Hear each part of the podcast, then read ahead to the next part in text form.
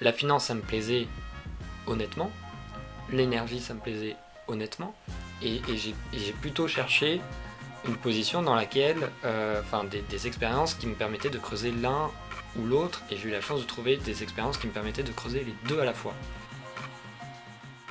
Salut, c'est Maxime et tu écoutes Sonar, le podcast qui t'aide à trouver ton cap face à l'océan des possibles. Aujourd'hui, je reçois Nicolas Fernandez.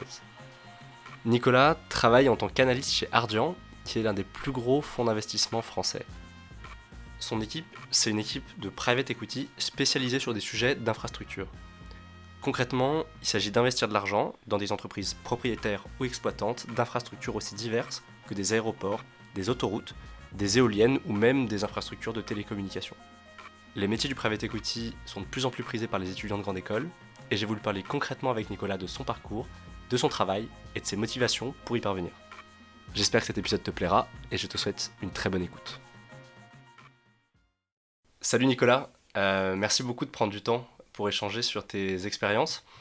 Euh, pour commencer le podcast, j'aimerais te demander à quel moment c'est devenu clair pour toi que tu souhaitais travailler dans un environnement financier. Salut Maxime, euh, merci de me recevoir, c'est un vrai plaisir d'être ici avec toi ce soir. je pense que ça a été rapidement clair pour moi euh, assez jeune, j'ai su que je voulais travailler un peu dans le monde de la finance. Ça va paraître un peu, euh, un peu nerdy sur les bords, mais en gros, euh, quand il y a eu la crise des subprimes dans les années 2007-2008, on en parlait sur presque tous les médias. Et moi, j'avais eu un peu la, la, enfin, la curiosité de me dire, mais de quoi on parle, de quoi il s'agit, etc. Et donc, assez tôt, en fait, je m'étais intéressé à cet univers de la finance et, et j'avais trouvé un, un, intérêt, un intérêt personnel assez fort. Et euh, c'est. Euh, ouais, je dirais que c'est mon intérêt pour la finance de façon générale est né assez tôt. Mais d'avoir fait cette démarche de recherche aussi euh, depuis, depuis assez jeune, ça m'a permis au fur et à mesure de découvrir que c'était un, enfin, tout un monde en soi. Quand tu es en école, la finance, la plupart des gens vont te dire ouais, c'est le M&A, etc. Et en fait, non, pas du tout. Et euh, si on se pose pas la question de, euh, enfin si on s'intéresse pas vraiment euh, à qu'est-ce que c'est réellement la finance, on a, on, a, on a un peu cette vision déformée et un peu trop sélective de ah oui la finance c'est ce dont on parle sur les forums c'est la banque d'affaires la banque d'affaires surtout M&A et, et, surtout on, on, va te dire si t'as pas fait de M&A en école ou en stage c'est difficile de faire de la finance après.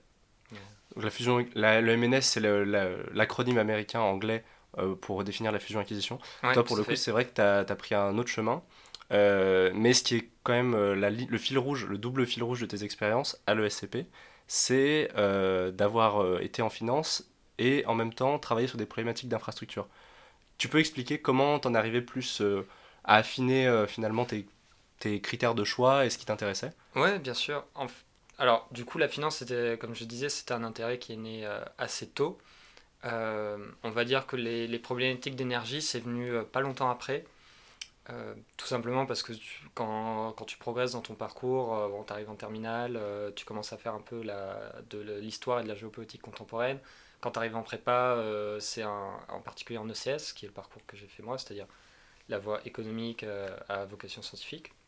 C'est une matière qui devient très importante et moi qui m'a beaucoup intéressé de savoir un peu quelles sont les différentes problématiques euh, géopolitique qu'il y a derrière, les problématiques de développement. Les, euh, en plus, en ce moment, c'est un sujet qui est hyper euh, d'actualité avec tout ce qui est la réflexion autour du réchauffement climatique, la transition énergétique.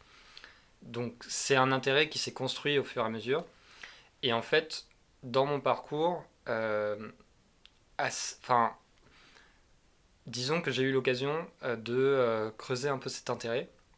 Et en fait, à chaque fois que je faisais un pas dans cette direction, euh, je découvrais quelque chose de nouveau qui me permettait, qui m'intéressait également, et d'affiner un peu ma réflexion et mon choix, et, euh, de me dire euh, ah mais en fait je me suis intéressé un peu plus à l'énergie. Il y a une grosse, il y a une grosse partie de la réflexion autour de l'énergie qui tourne autour de la finance, et en particulier comment on finance les énergies. donc du coup, tu retrouves, sur, tu, tu retrouves un peu une composante financière qui m'intéressait. Ensuite, tu retrouves une composante énergétique, etc. Et donc en fait, c'est euh, à force de, différentes expériences, que tu te, que, que arrives à identifier euh, peut-être un certain nombre d'activités qui, qui, arrivent à combiner ces, ces, deux aspects. Pour parler plus concrètement, c'est donc moi j'ai commencé le SCP, j'ai fait un premier travail de groupe où, qui était sur, sur Veolia, donc qui est une entreprise qui est très active dans le domaine de l'énergie et des infrastructures. Ça m'a permis de découvrir un peu comment ce, type comment les entreprises dans ce fonctionnaient. Euh,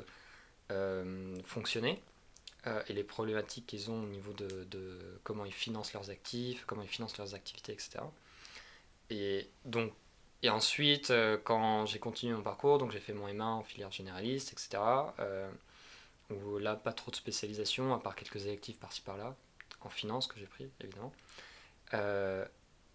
et après, au moment de choisir ma première partie de césure, un peu je vais pas dire par hasard, mais j'étais tombé euh, sur une offre euh, de ce qu'on appelle du financement structuré en projet d'infrastructure.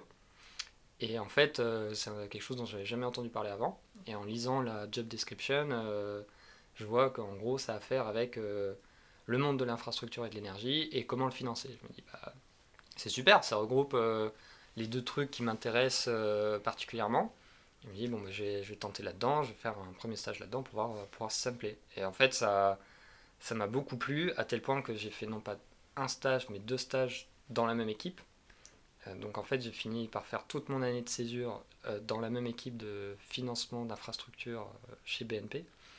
Et à la fin, je savais que je voulais continuer dans, dans, dans, cet univers qui combinait à la fois la finance et l'énergie dans cette équipe euh, à la BNP qui, travaillait sur le financement d'infrastructures, euh, qu'est-ce que tu faisais exactement euh, Est-ce que tu arriverais à l'expliquer de manière assez simple à des gens qui ne connaissent pas trop le, monde de l'investissement pour le coup? Ouais, alors en fait, c'est pour l'expliquer simplement, prenons un peu de recul. Et il faut se dire que dans cet univers-là, des infrastructures et de l'énergie, tu as, un énorme besoin de financement. C'est-à-dire quand tu vas construire une euh, raffinerie, c'est des milliards de dollars. Quand tu vas... Même, même tu vois une petite ferme éolienne, entre guillemets, tu es facilement à des dizaines de millions d'euros. Euh, et donc du coup, la, la, question se pose pour les entreprises qui, qui veulent développer ce genre d'actifs, de euh, comment, comment le financer. parce que c'est des sommes qui sont très importantes, et parce que si elles veulent en faire beaucoup, elles ne peuvent pas se permettre de mettre tout l'argent toutes seules. Et puis Bon, pour des problématiques beaucoup plus techniques, euh, ce serait pas optimal qu'elles mettent elles-mêmes l'argent, etc. mais le simple constat, c'est que ces trucs-là, ça coûte très cher. Il faut trouver des solutions smart pour bien le financer. Et euh, le financement d'infrastructure, en fait, c'est ça. C'est tu euh, sur un projet donné, tu vas faire un financement qui est sur mesure. Et donc, du coup, ce qui est hyper intéressant, c'est que tu t'intéresses vraiment au projet en tant que tel la façon dont il va fonctionner, mais aussi la façon dont euh, il va s'articuler dans toute la, on va dire, euh, l'écosystème de l'entreprise qui, va, euh, qui la sponsorise, entre guillemets. Et, mais simplement, c'est, ça coûte cher, trouvons une façon intelligente de le financer. Et ensuite, comment tu as rebasculé de ces équipes-là, avec du financement sur mesure, à la BNP, à t'intéresser au pure private equity et au fait d'intégrer un fonds d'investissement spécialisé là-dedans, qui est Ardian. Comment tu as fait ce, cheminement-là? Hmm. Alors ça c'est... Euh, encore une fois, ça s'est un peu fait par hasard. Euh, c'est-à-dire que... Euh, c'est donc du coup j'ai après après ma césure je suis retourné à l'école je me suis j'ai fait mon M2 avec une spécialisation d'ingénierie financière et euh, à la fin euh, du M2, se pose la question de où est-ce que tu fais ton stage de fin d'études, slash où est-ce que tu as envie d'être embauché. Et donc dans cette réflexion, tu, tu te dis, bon, tu, tu cherches les, les, offres de stage, tu passes des entretiens, et surtout tu, tu fais des... Euh, essayes de faire des, des, des, salons, des events networking. Et donc un, un événement auquel j'étais allé, j'étais allé pour... C'était un événement qui regroupait quatre entreprises. Il devait y avoir... Il y avait Lazare, qui est une banque d'investissement, Advancy, qui est un cabinet de conseil en stratégie, Ardian et euh, une autre entreprise. Et moi, j'étais venu pour voir les deux premiers, c'est-à-dire Lazare et Advancy. Et en fait, quand les entreprises se sont financées, se sont proposées, enfin, quand les entreprises se sont présentées. Tu baignes dans le milieu de l'investissement. Ouais, c'est euh, Ardian qui, qui, se présente, qui dit, euh, et c'était l'équipe infrastructure qui était là, qui se présente, qui explique un peu ce qu'ils font. Et en fait, je me dis, mais plus ils expliquent ce qu'ils font, plus ça m'intéresse. Et à la fin de leur intervention, ils disent ben voilà, on cherche des stagiaires de fin d'études. Euh, ceux qui, pour ceux que ça intéresse, euh, laissez-nous un CV. Et donc, c'est comme ça que j'ai laissé mon CV, c'est comme ça que j'ai été rappelé. Est-ce que tu te souviens précisément ce qui t'a fait euh, accrocher dans ce qu'ils t'ont dit et... Ouais, alors, ouais, parce que la, la réponse que je t'ai donnée, c'est un peu genre, dans la pratique, comment j'ai trouvé. mais effectivement, qu'est-ce qui m'a intéressé chez eux, c'est en fait, ce que j'avais beaucoup aimé chez BNP, c'est euh, tu, tu vas très loin, enfin dans le financement structuré de façon générale, c'est que tu vas très loin dans l'analyse, tu as une analyse financière qui est vraiment hyper pointue. Euh, tu vas dans un maximum du détail, tu fais tout un tas d'analyses, de scénarios, etc. Tu as aussi une grosse composante de euh, réflexion juridique, comment tu construis les contrats, etc. Mais tu es cantonné à la dette. C'est-à-dire que euh, une fois que tu prêtes, après le projet vit sa vie et rembourse sa dette gentiment, mais globalement, euh, sauf s'il y a un gros problème, il ne se passe plus grand-chose. Il n'y a pas forcément trop de stratégie. Il y a, voilà, exactement, il n'y a pas vraiment trop de stratégie. Si tu fais l'analyse euh, purement financière de, de, ce qui se passe sur ce projet-là, et après, bah, après c'est pas toi le décisionnaire. C'est quand ensuite Ardian s'était présenté, et, en fait présenter sa position d'actionnaire, parce que c'est ça quand tu travailles dans le private equity, c'est toi qui es actionnaire d'une entreprise, et tu euh, c'est toi qui prends les décisions finalement. Donc tu as toujours ce, parce que c'est un métier de la finance, tu as toujours cet aspect très analytique, euh, de euh, faire tourner beaucoup de scénarios, etc. D'avoir une réflexion très englobante sur tous les aspects du sujet. Mais ce, qui est, ce que je trouvais hyper intéressant, c'est que en fait, c'est toi, in fine, qui va prendre la décision. Et du coup, ça te, ça, te force à te poser euh, tout un tas de questions, euh, on va dire extra-financières, des questions de stratégie, des questions de ressources humaines, qui tu, euh, comment tu fais fonctionner l'organisation au sein de l'entreprise dans laquelle tu es actionnaire, etc., etc. Donc tu injectes des gros montants de capital dans des entreprises, tu prends des parts, tu sièges à leur board pour avoir un œil sur, et un regard sur leur stratégie en tant qu'actionnaire. Euh, dans cette chaîne-là, toi, tu es analyste. Quel est ton rôle euh, au moment de travailler sur les investissements Alors, le rôle d'un. la façon dont fonctionne un fonds de private equity est, assez juste. Oui, effectivement, c'est. Tu de, en gros, le fonds pour lequel tu travailles devient actionnaire et devient partie prenante de la chaîne décisionnaire pour une entreprise, et donc du coup tu l'aides à se développer dans sa stratégie, etc. Le rôle de l'analyse dans tout ça, c'est, euh, c'est un peu bête à dire, mais c'est d'analyser. Et en fait, c'est tout simplement de faire toute l'analyse et tous les calculs euh, qui vont aider à la décision. C'est-à-dire, si tu te dis, euh, ah ben cette piste de développement pour telle entreprise, dans l'idée ça paraît bien, euh, mais j'ai besoin de plus, j'ai besoin de plus qu'une idée. J'ai besoin de savoir euh, combien ça va me coûter, combien ça peut me rapporter, quels sont les risques, euh, quels sont les moyens de la mettre en œuvre, etc. Et ça, c'est le boulot de l'analyste, de d'apporter cette, cette composante un peu quantitative, un peu pratico-pratique de comment ça se passe. Ça veut dire que tu travailles beaucoup sur Excel, PowerPoint. Est-ce que c'est un métier de production du coup? Le métier d'analyste en, private equity ou pas forcément C'est un métier où tu vas, où tu vas produire de l'analyse. Donc en fait, le principal outil que tu vas utiliser, effectivement, c'est euh, Excel pour pouvoir euh, euh, faire tes, différentes modélisations financières, analyser tes différents scénarios. Et ce que tu produis, en fait, c'est de l'analyse. Donc, après, ça prend la forme de slide ou ça prend la, la forme d'un document Word. Mais ce qui est important, c'est c'est les conclusions que tu vas en tirer. Et en fait, ce que les gens vont, euh, vont garder en tête et vont regarder, c'est voir déjà comment tu as construit ton raisonnement. Euh, alors, évidemment, tu vois, tu as toute une équipe, euh, c'est pas toi tout seul qui va te dire, ah bah, tiens, on va, on va analyser ça comme ci, comme ça. à chaque fois, tu es toute une équipe qui fonctionne ensemble, mais globalement, le rendu que tu as, c'est le résultat de calculs que tu as mené sur, sur différents paramètres pour pour aider en fait à la décision de savoir si euh, c'est une bonne idée de faire un investissement ou pas. Par rapport à l'équipe, euh, ce que tu mentionnes justement, c'est euh, des organisations qui sont assez structurées hiérarchiquement. Est-ce que tu pourrais expliquer un tout petit peu comment fonctionne une équipe de private equity? Quels sont les, les grades en quelque sorte et quelle est la relation Comment ça évolue? Effectivement, c'est c'est une structure qu'on retrouve, euh, qu'on retrouve, qu'on peut retrouver dans les banques d'investissement de les cabinets de conseil en stratégie. C'est-à-dire tu as différents grades et tu évolues euh, d'un grade à l'autre au bout d'un certain nombre d'années d'expérience. Alors ça porte pas le même nom euh, dans les trois branches, on va dire, mais grosso modo tu commences analyste, ensuite tu es chargé d'affaires, en banque d'investissement ils appellent ça associate, ensuite tu es chargé d'affaires senior, le terme qu'on emploie dans la banque d'investissement c'est euh, VP, Vice President, etc. Et la pyramide monte. La façon ensuite dont, dont ça fonctionne, c'est typiquement quand tu, es travailles euh, sur un projet, euh, tu, grosso modo, il va y avoir une personne dans, dans chaque échelon, plus ou moins. après, ça, ça, dépend de la taille du projet, des disponibilités de chacun, mais schématiquement, ça se passe comme ça.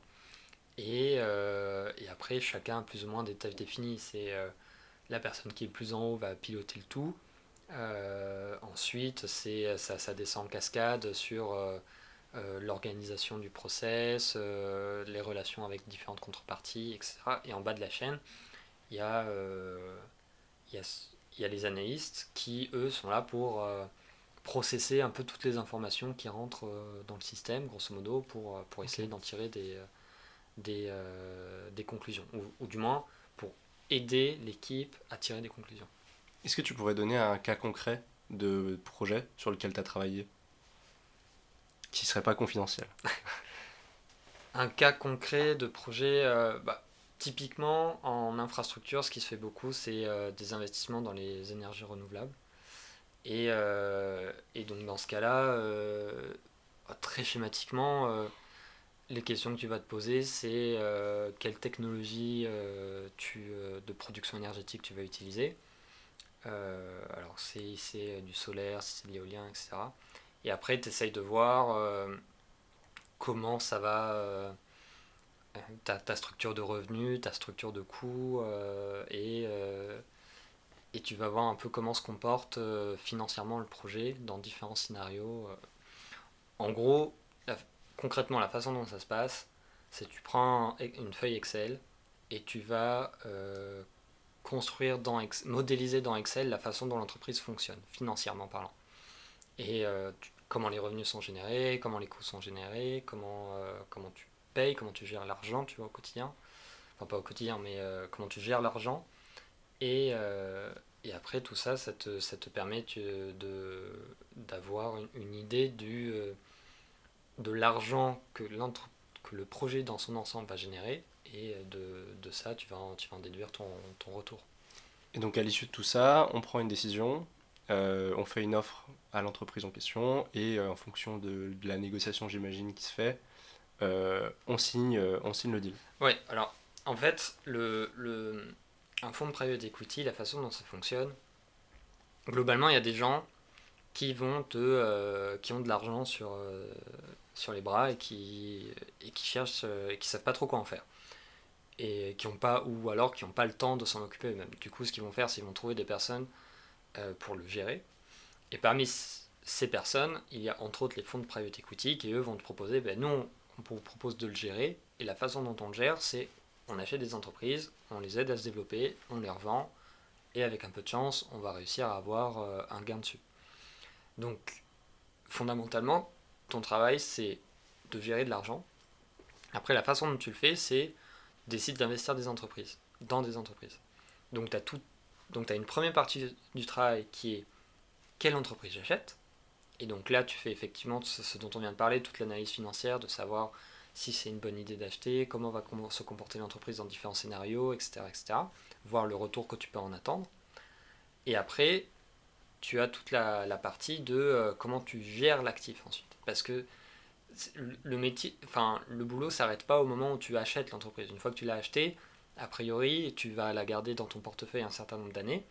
Euh, et pendant ces années-là, il va falloir, euh, il va falloir euh, la superviser et voir si effectivement elle se développe comme, tu avais prévu qu'elle se développe, s'il y a de, des leviers de croissance ou de développement que je t'avais pas vu avant qui vont se présenter et savoir si c'est une bonne idée ou pas de, de miser dessus.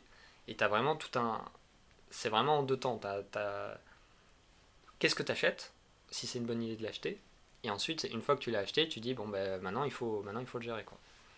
Par rapport au suivi du portefeuille des entreprises euh, que vous achetez, est-ce que tu es exposé justement à ça euh, en ton travail d'analyste ou c'est quelque chose qui vient plus tard quand tu euh, as plusieurs années d'expérience? Non, non, non, quand tu, quand tu analyses, tu travailles aussi sur cet aspect des choses, en tout cas dans, dans, dans, dans l'équipe dans laquelle je travaille. Après, je sais pas comment ça s'organise dans d'autres équipes, mais globalement, l'analyste, il est là pour faire de l'analyse. Donc tu fais, de tu fais beaucoup d'analyse quand le sujet c'est de savoir quelle entreprise on achète et savoir si c'est une bonne idée de l'acheter mais tu fais aussi de l'analyse euh, dans, euh, dans, la, dans la gestion de l'entreprise.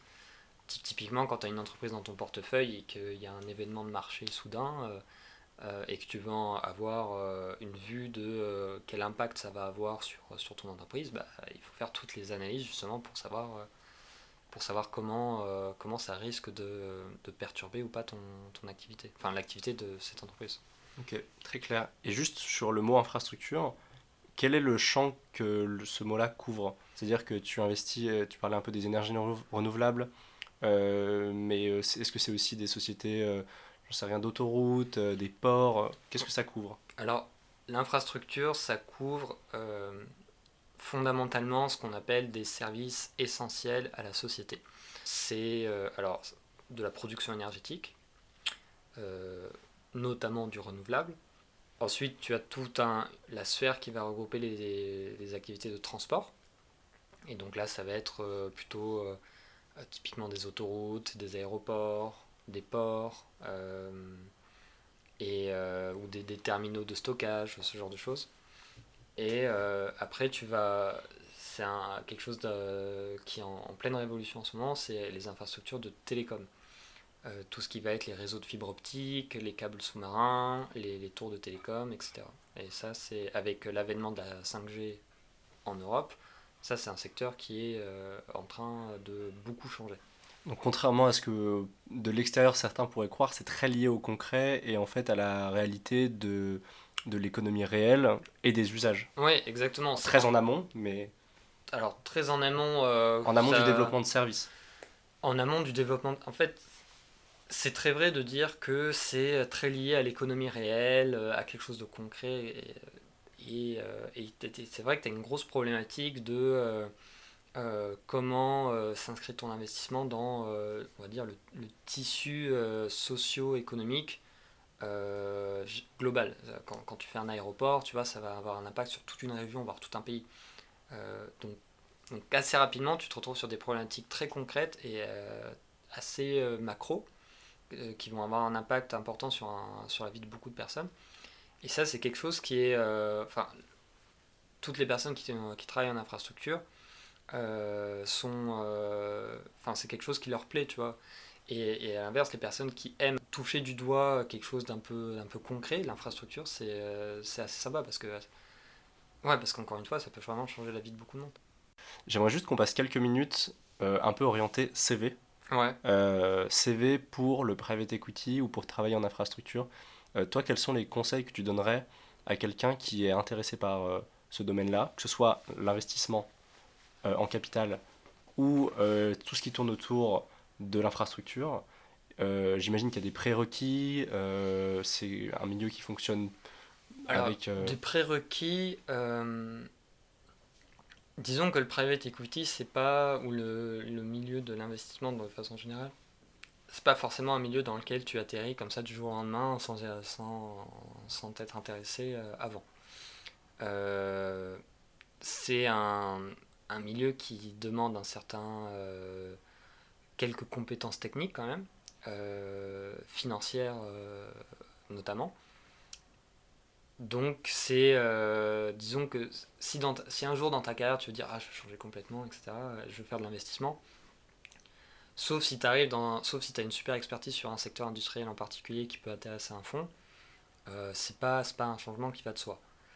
Euh, pour y rentrer, euh, le mieux je pense c'est de, juste de faire un stage en private equity.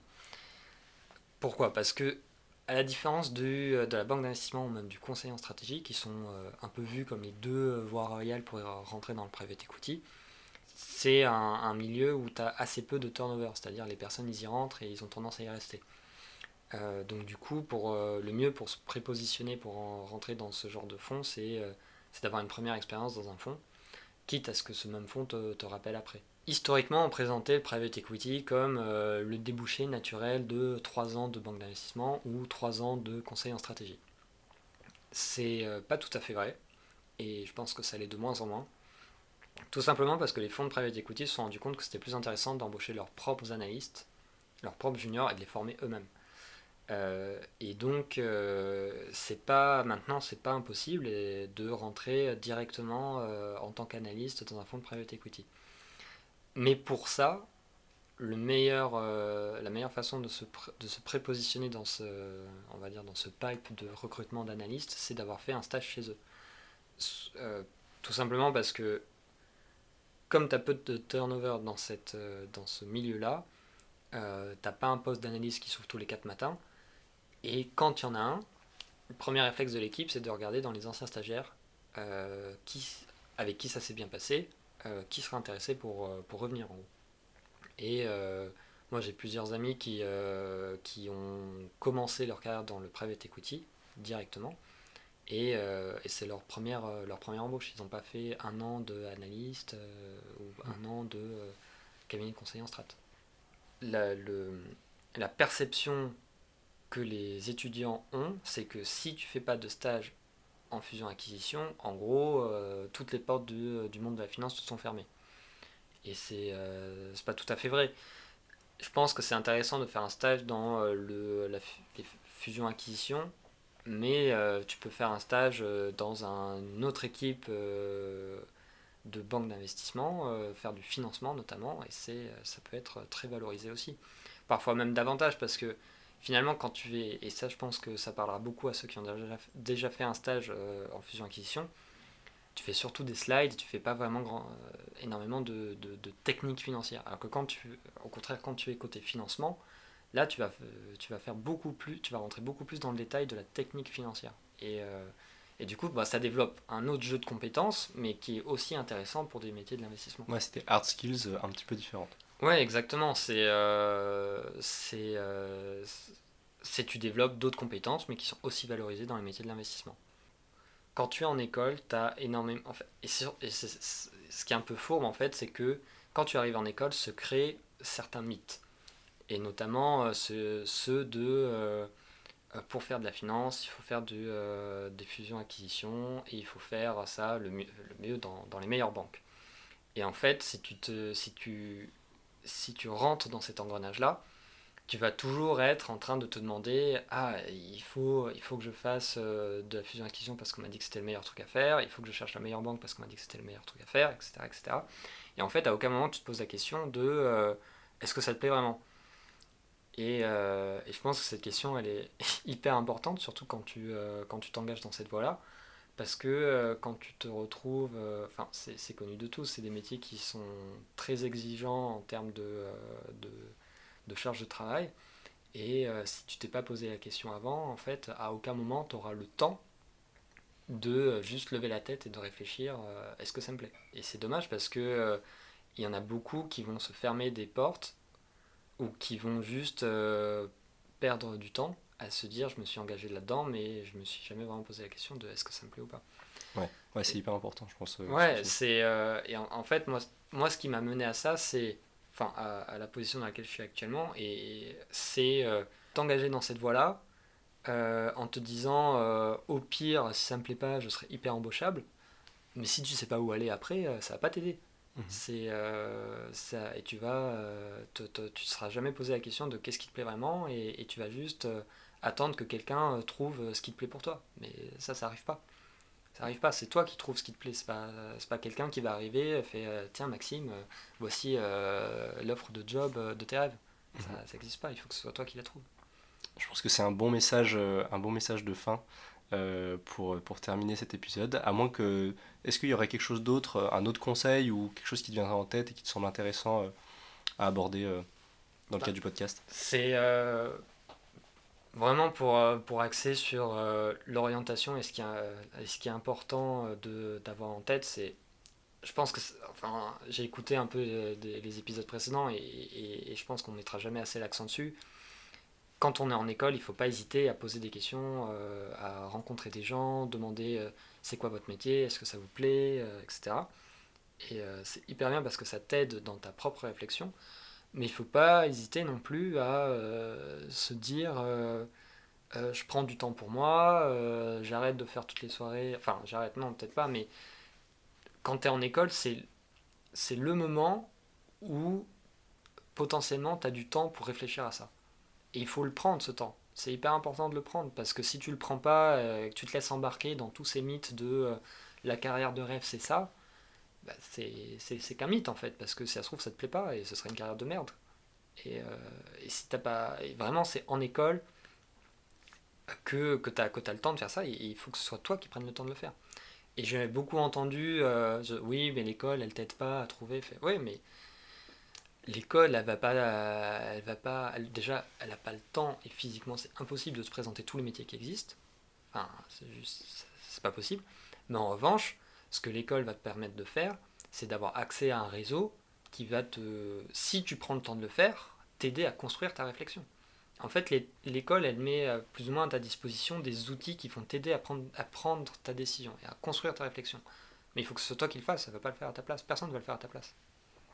Euh, je pense que c'est bien de terminer là-dessus. Euh, écoute, merci beaucoup, Nicolas, d'avoir pris un peu de temps un plaisir. Pour, pour parler de, de ton expérience jusque-là. Et puis, ben, à bientôt. Ouais, à bientôt. Merci beaucoup, Maxime. Merci d'avoir écouté ce podcast. Si cet épisode t'a plu, n'hésite pas à t'abonner ou à le noter sur ta plateforme d'écoute préférée, à suivre les pages Facebook et Instagram de Sonar, et surtout à en parler autour de toi. C'est vraiment ce qui m'aide le plus à faire connaître le podcast. A très vite pour un nouvel épisode.